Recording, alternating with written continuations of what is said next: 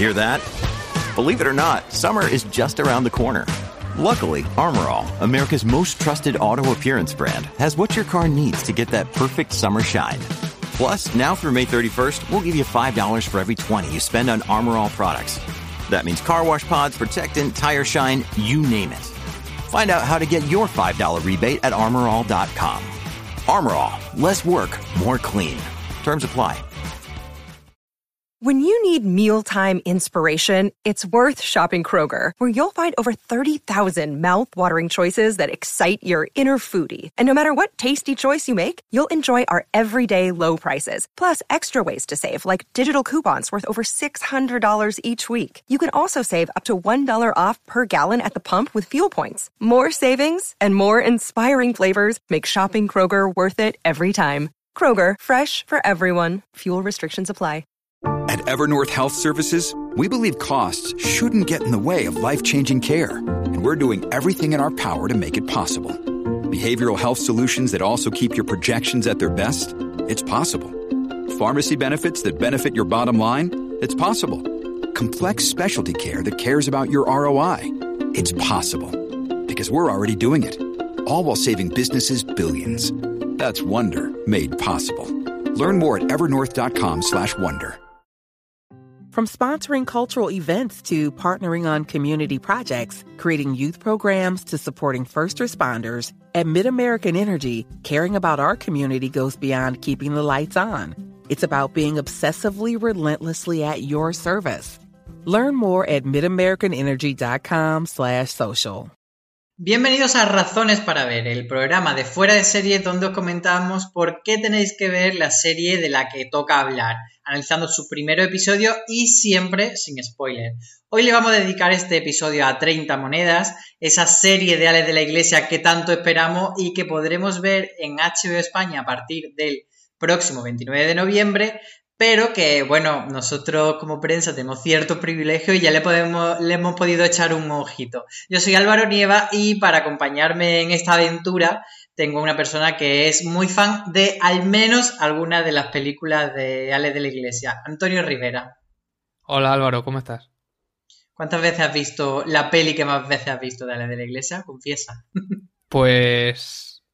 Eh, 800 balas yo creo que cuatro veces que es mi, que es mi favorita. Las que menos he visto, yo creo que son casualmente las que más se parecen a esta serie. Por algo pues hablaremos, hablaremos de todo eso. Eh, bueno, por, antes de empezar a, comentar de la serie, sí que vamos a hacer una pequeña ficha técnica, que como hemos dicho se estrena este fin de semana ya eh, la serie en HBO España. Serán ocho capítulos de unos 60 minutos, pero no, porque ese primer episodio dura una hora y veinte y hay duración casi de película en algunos episodios. Y detrás de las cámaras eh, está Alex de la Iglesia como creador, guionista y director, y además le acompaña en la tarea de, guion Jorge eh, Garrico Echeguerría, que es guionista, pues uno de los grandes colaboradores de, de, de la Iglesia, que ha trabajado pues eh, en diferentes pelis como Los Crímenes de Oxford, como La Bruja de Zugarramurdi o en otras producciones como Zelda 211. Entonces, ese, ese gran equipo que forman eh, vuelve a estar aquí unido y delante de la cámara tendremos a gente como Eduard Fernández, como Miguel Ángel Silvestre o Megan Montaner, que son, digamos, el trío protagonista, pero también habrá otros personajes interpretados por Macarena Gómez, Manolo Solo o Pepón Nieto, que, bueno, que hace un papel de aquí de sargento en la bruja de Zugarramurdi Antonio. Le vimos también como, como fuerza del orden, ¿no?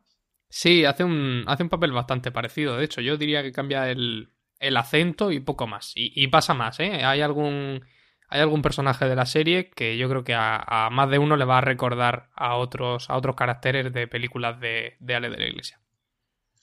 Pues Antonio, si te parece, empieza contándonos un poco de qué va este 30 monedas. Y bueno, y yo creo que hay que empezar por decir, ¿qué son esas 30 monedas? Pues sí, las 30 monedas del título hacen, hacen referencia pues a las, a las famosas 30 monedas de plata con las que se pagó a, a Judas por entregar a, a, Jesucristo para que fuera para que fuera crucificado. Y en, en la serie nos presentan, por el momento no, no, sabemos mucho más, pero nos presentan una organización que parece querer reunir esas 30 monedas para algo y que, y que es muy poderosa, que tiene cierta vinculación con la iglesia y alguna conexión con, con ciertas artes místicas, podríamos decir. Una de esas 30 monedas la tiene guardada, pues casi sin saberlo, el, el cura Macarra al que encarna Eduard Fernández, que es un, un, un antiguo exorcista, que también es boxeador, que es exconvicto, es un, un personaje típico, típico de, de, de, la película de Alex de la Iglesia. Y que es el cura de, Pedraza de hace muy poco, creo que un, año más o menos. Y en ese pueblo de Pedraza empiezan a, a ocurrir cosas extrañas. Y, y el, alcalde, que es el interpretado por Miguel Ángel Silvestre, y la veterinaria del pueblo, que es la, la que interpreta Megan Montaner, se ven involucrados en, el primero de esos sucesos y a partir de ahí comienza una espiral de, de, lo extraño, lo grotesco, lo, lo, que nos gusta de las, de las películas de este, de este autor. Sí, digamos que esa, esa presencia de, la moneda, no sabemos si maldita, pero bueno, que parece que sí que arrastra un poco cierta mala suerte, pues es lo que hace que, que a lo largo de los episodios vayan apareciendo ciertas tramas que tienen un punto ese, tienen ese punto de aventura semanal, aunque todo está conectado, pero sí que tienen, por lo menos los primeros episodios, que son los que hemos podido ver, esa entidad de la historia de este episodio y un poco llevándonos a la fórmula clásica de, series como Expediente X, en la que cada episodio vamos a ver una historia concreta. Eh, como decimos, esto es simplemente la sinopsis, tranquilos, no estamos desvelando más de la cuenta. Y sin spoiler, vamos a hablar de la serie en este Razones para ver. Antonio, mm, cuéntame qué te ha parecido la serie, ¿cuál sería tu valoración? Pues yo creo que, no se puede dudar que en 30 monedas está todo lo reconocible de Alex de la Iglesia y de, y de Jorge Guerrica Echevarría, que es un, colaborador habitual y que también tiene mucho que ver en, en eso que llamamos típico de las películas de Alex de la Iglesia. Están los, los cruces con lo místico lo paranormal, que en este caso tiene que ver con la religión, que siempre le sienta muy bien. Está, en, está ese estilo afectado que ha, sacado a relucir más en algunas películas que en otras. Entonces, eh, yo creo que es un producto que sabe muy bien a qué público puede apelar, pero que a lo mejor a, otro tipo de espectadores le puede chocar un poco de entrada. Pero sin duda es un, como producto para fans de Ale de la Iglesia es, inmejorable. Pues si te parece vamos a ir desgranando un poco los aspectos principales de esta producción, que es la segunda serie de Ale de la Iglesia. Recordamos que antes de esta 30 moneda, bastante tiempo A hizo para la 2 aquel Plutón Verbenero, que era una especie de cruce de, pues de comedia de situación con una space opera que bueno, a le salieron algunas cosas mejores que otras, pero sí que yo creo que en retrospectiva podemos valorar mucho eh, pues esa intención de innovar respecto a las series que se hacían en aquel momento, que básicamente eran pues, las típicas de medias de familia, con niños, con abuelos, y bueno, esto sí que era un poco distinto, aunque no sé yo cómo, cómo aguantaría el revisionado, la verdad. Pero bueno, nos quedamos con estas 30 monedas y sí que me gustaría, Antonio, que me comentase ¿Qué te parece a ti que, tiene en común con películas en concreto, con obras de, este dúo eh, creativo y qué es lo que ves? ¿De qué peli ves más eh, algo aquí en estas 30 monedas? Sí, pues yo creo que lo, esencial está en la, en la bruja de Zugarramurdi, a lo mejor, porque es el, la vida del la vida del pueblo, que ahora luego entraremos un poco más en materia en eso, pero la, la vida en los pueblos pequeños, el retrato de las tradiciones españolas, muchas veces en, tono burlesco, el, ese, tiempo indeterminado que a veces no sabemos exactamente cuándo está ocurriendo la acción, la comedia, pero siempre manchada de, de, ríos y ríos de sangre, está en, está en muchas de sus películas. Pero yo creo que en Las Brujas de Zugarramurdi, sobre todo en, en ese en ese completamente desbocado tramo final que tiene esa película, eh, hay una pequeña semilla de lo que luego hemos visto y nos queda por ver con, con 30 monedas, más, más cercana al, al horror de monstruos, digamos.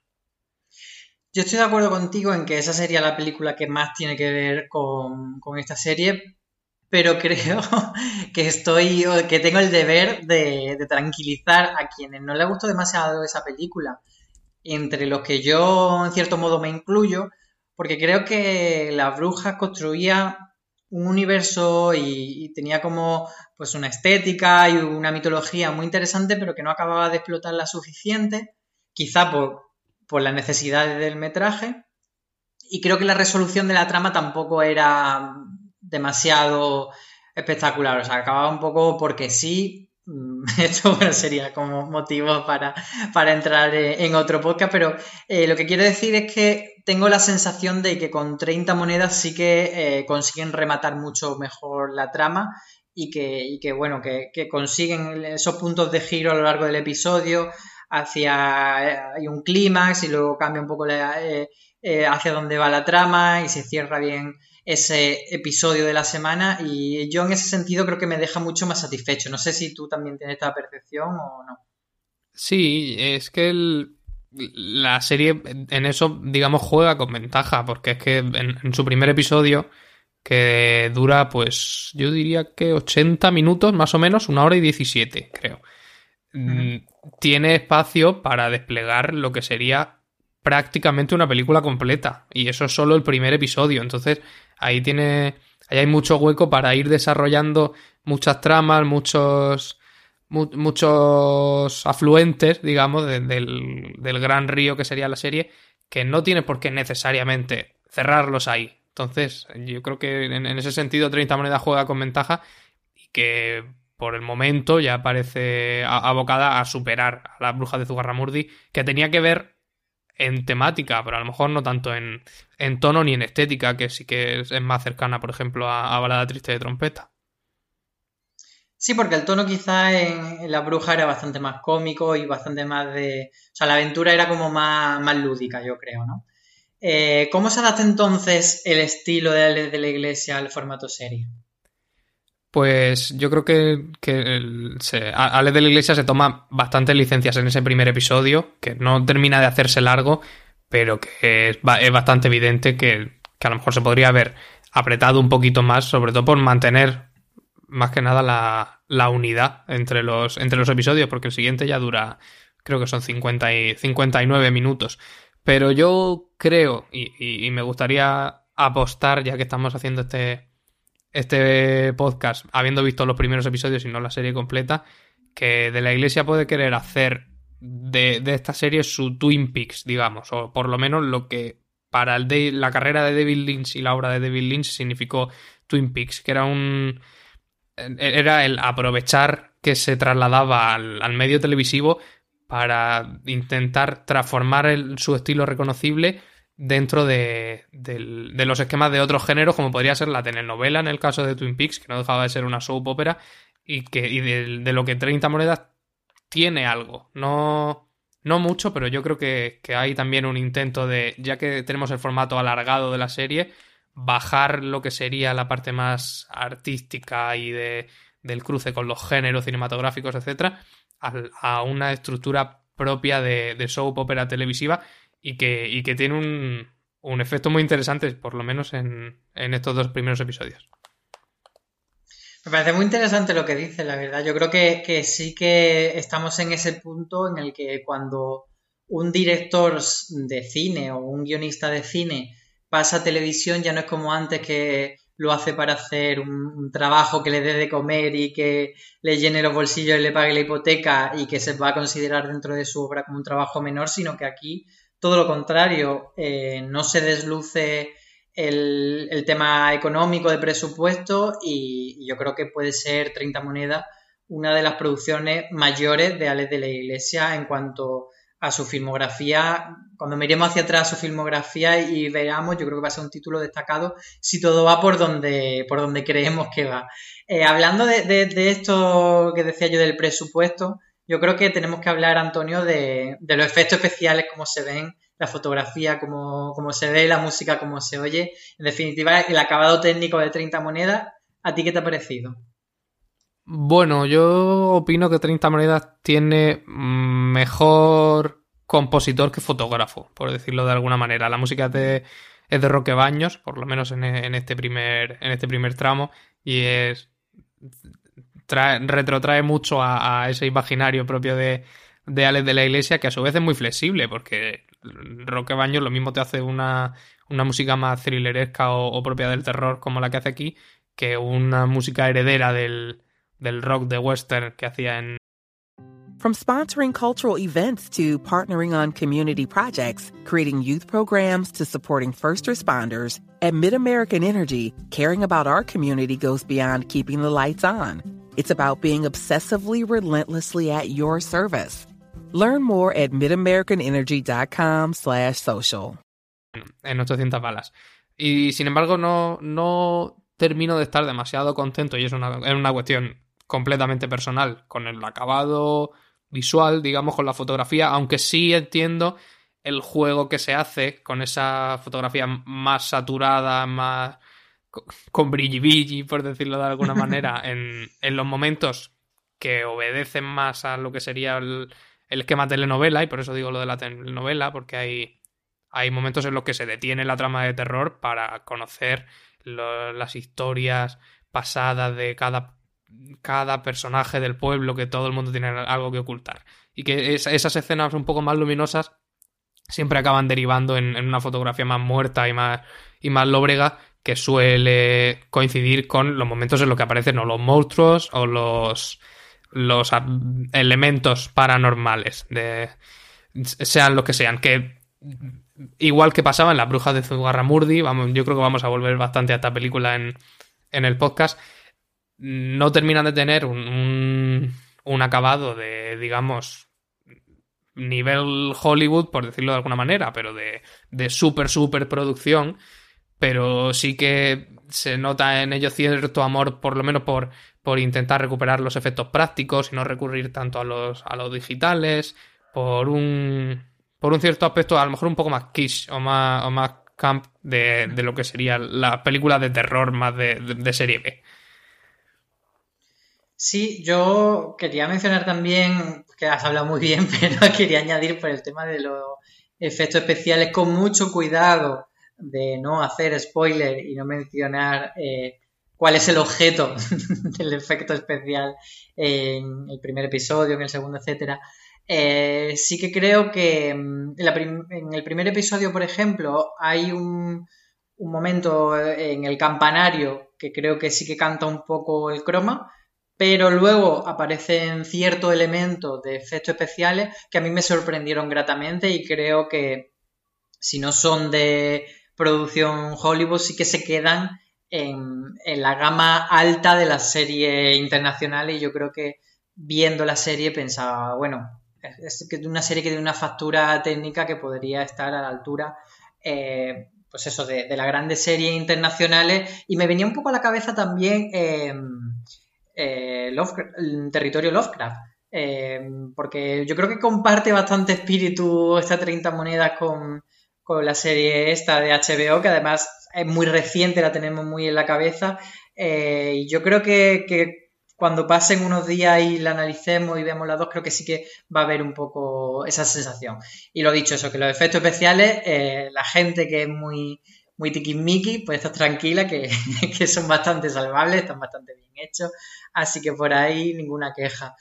Y luego tenemos eh, también en 30 monedas un abanico muy amplio de, actores, de intérpretes y de personajes, tanto principales como secundarios. Eh, Antonio, ¿a ti qué te parece eh, cómo, se conforma el mapa de, personajes en la serie?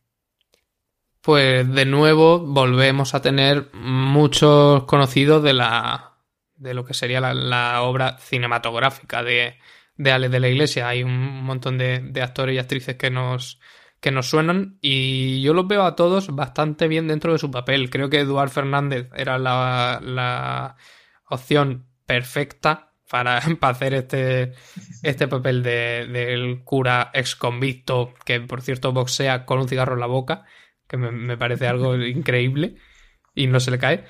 Y sin embargo otros actores otros intérpretes como Macarena Gómez, que sí que parece repetir un poco el papel de, de la bruja de Zugarramurdi, más o menos, o Miguel Ángel Silvestre, que a mi parecer no termina de estar dentro de, de ese personaje de alcalde un poco introvertido, con, con ciertas dificultades sociales que le ponen y que lo, lo acaba manifestando más, más, bien arqueando las piernas al andar que con, que con matices y, tics más sutiles que yo creo que, mejorarían mucho la, la, interpretación. Pero dentro de eso es un, es un reparto que cumple y tiene algo que a mí me suele molestar bastante y que aquí me ha dejado muy contento, que es actores que hablan un idioma extranjero y que no se nota que son actores españoles hablando otro idioma. Que es un. yo creo que es algo que cumple muy bien, porque la, la serie, ya cuando la veáis, os daréis cuenta de que ocurre en Pedraza, pero sus brazos llegan mucho más lejos al extranjero. Y esa parte, esas partes rodadas en el extranjero sí que dan, muy bien el pego. Yo tengo que discrepar contigo con, el tema de Miguel Ángel Silvestre. Sí que le veo en, un registro y en un papel muy similar a, cuando Mario Casa hace de, tontito en las series de en las pelis de de la Iglesia, pero yo le veo convincente. Me sobra quizá el, tema de ponerle gafitas para hacerlo como más inocuo, más, me parece un poco cliché, eh, lo de lo de ponerle las gafas, pero sí que le veo suficientemente adorable y entrañable en ese papel de, de cachas pringaillo que, es este alcalde, que está tremendamente mazado, pero aún así se supone que es un Mindundi dentro del pueblo. Y luego eh, quería destacar que, por un lado, Mega Montaner eh, la veo muy bien en un registro bastante distinto y en un personaje que debe ser, en cierto modo, los ojos del espectador más incrédulo que va introduciéndose en esa trama sobrenatural. Y en general me sorprende que mm, la serie juega mucho a, a utilizar los personajes eh, a, todo ese mapa de personajes que conforman el pueblo de una manera en la que no hay un protagonista especialmente claro, sí que tenemos, digamos, ese trío protagonista de, de Miguel Ángel, de Megan y de Eduard, pero no son eh, personajes que están en todas las escenas, no son personajes que están siempre presentes en la trama, sino que la trama va hacia uno, hacia otro, y nunca tienes ese, ese hartazgo por un personaje concreto, ni, ni, un personaje que tiene todo el peso en su mochila. Entonces me parece interesante cómo utiliza eso la serie. Y, bueno, por último, Antonio, quería preguntarte por, cómo se usa el terror en la serie, porque es un terror muy de aquí, un terror que tira por elementos que sea muy, muy nacional, no nacionalista en el, sentido que nos metamos en, un, en jaleo al hablarlo, pero me refiero que es que son muy españoles, que no son eh, elementos que busque imitar a las películas de fuera. Entonces, ¿cómo has visto tú la idiosincrasia española reflejada en el terror y también en esa figura del pueblo del que hemos mencionado a lo largo del podcast? Sí, es que mm, yo creo que incluso desde la, desde la propia decisión de enmarcar el terror dentro de, esta, de esta burbuja de la cultura católica, ya hay algo de, de español ahí, porque indudablemente nuestra cultura, tanto para los creyentes como para los laicos, está muy influenciada por el, por el catolicismo, por la, por la culpa judio-cristiana, cristiana y, todo esto. Dentro de ello, eh, Ale de la Iglesia siempre sabe inocular el, el, el desparpajo español, ¿no? En las, en las secciones de. En, los tramos más terroríficos de una serie que no todo el rato de terror, que, tiene bastantes, bastantes alivios cómicos. Y, y, sobre todo predominan en la trama el, el pueblo muy pueblo, que también es algo propio de, propio de su cine y que aquí, en mi opinión, se va un poco de las manos, porque es un... cumple, cumple varios estereotipos del, de los pueblos muy profundos que luego, sin embargo, se abandonan rápidamente. Hay un momento en el que el, en el que el, que es el señorito que vemos pasear por el, por el pueblo con, con, un Mercedes entra a un bar y parece que los campesinos le saludan y le hablan de usted como si estuviéramos en los años 50 y, y esa figura del, del supuesto tonto del pueblo que, que, desde los primeros capítulos se promete que va, va, a jugar un papel muy importante también remite más quizá a, a esa Sevilla del, del siglo XIV XV de la peste que a, que a la pedraza de la, de la actualidad. Entonces es, es un, una deslocalización temporal que, en las películas de, de la iglesia solemos tener mucho, que aquí tenemos otra vez, y que sí, como decía, siempre tiene que ver con el, enfrentar el pueblo más tradicional con la, con la cosmópolis, que sería más, más moderna. No se incluye a través de eso, por lo menos yo no lo he encontrado, el comentario social que sí que incluyen varias de sus películas, sobre todo de la década de los, de los 2000 y de los 2010, como Mi Gran Noche, que en, un principio parecía inocua o, no hablar de nada y que luego resultó tener un, un comentario sobre el paro y la crisis bastante interesante. Aquí, mm, por el momento, no se ha aprovechado demasiado esa, esa imagen tan atrasada que se da del, del pueblo para llevarlo a, terrenos más políticos. Sí, yo creo que de momento no, no le vemos ese mensaje reivindicativo por ningún lado, ni ningún tipo de lectura, quizá hemos estado vago encontrándosela, pero me da la sensación de que 30 monedas se entrega mucho más al entretenimiento, lo cual no es ni muchísimo menos reprochable, porque al final es, una misión que cumple con crece. Y de esto que dices de, del pueblo, es verdad que a mí también me llama mucho la atención esa dicotomía, porque por un lado eh, te dicen claramente que no es un pueblo imaginario, sino que es Pedraza de Segovia, y por otro lado eh, está, está ambientado en este momento concreto, en el presente, porque vemos teléfonos móviles, vemos eh, coches, pero a la vez nos da una sensación tanto por, pues por cómo es el pueblo, que es un pueblo que podría mm, estar en, otra, en otro siglo tranquilamente, de hecho muchísimas producciones de época van a rodar allí a Pedraza, eh, pues eso, tiene como ese aura de, que podría ser otra época y también tiene esos colores como de western. A mí me lleva todo el rato esos marrones un poco al, western, que por otra parte a la de la iglesia eh, ha estado muy interesado a lo largo de, su carrera.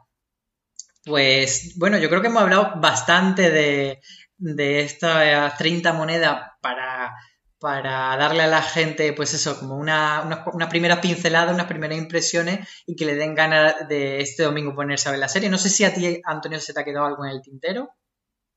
Pues nada, yo sobre todo pensando en, esa gente que pueda estar en, decidiendo si ponerse a verla o no, pues dentro de que tengo mis reparos con lo que hemos visto, animarla sobre todo a que supere ese primer episodio que por la duración asusta un poco, que, más bien podría ser una, una película un, poco deslavazada, pero a partir del...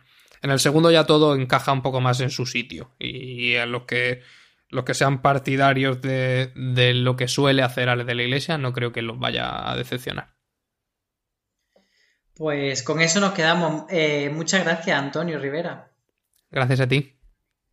Y a los que nos escucháis, pues recordaros que en nuestra web fuera de publicaremos varios contenidos, por supuesto, de 30 monedas que nos está gustando mucho, entre ellos la crítica que tenemos pendiente de publicar, que estamos reservando para que estuviese ahí más cerquita del estreno.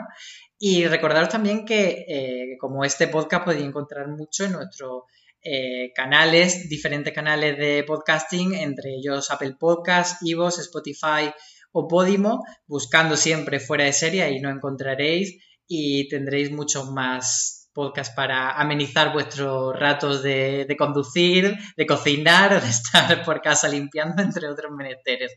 Muchas gracias por escucharnos y como suele decir CJ, tened muchísimo cuidado ahí fuera.